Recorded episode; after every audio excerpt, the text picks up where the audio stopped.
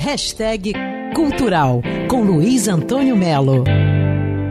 Olá pessoal, deu um giro aí pelas plataformas digitais e dá para confirmar: o Brasil continua sendo um celeiro de novas cantoras e compositoras. É de dar orgulho.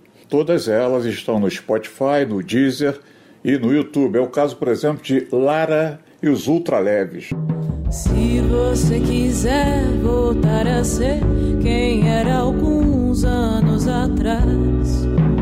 decolou em 2013 está arrebentando com a mistura de jazz, soul music, black music americano dos anos 50 e 60. E claro, com ingrediente brasileiro.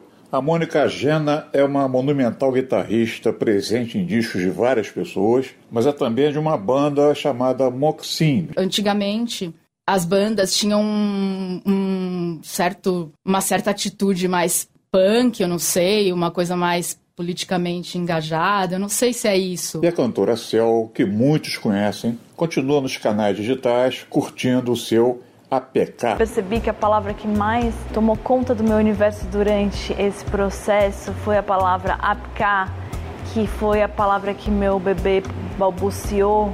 Quando ele falava APK, tinha uma satisfação. Não te prometi o céu, Novas mulheres dando show na música brasileira. Luiz Antônio Melo para Band News FM.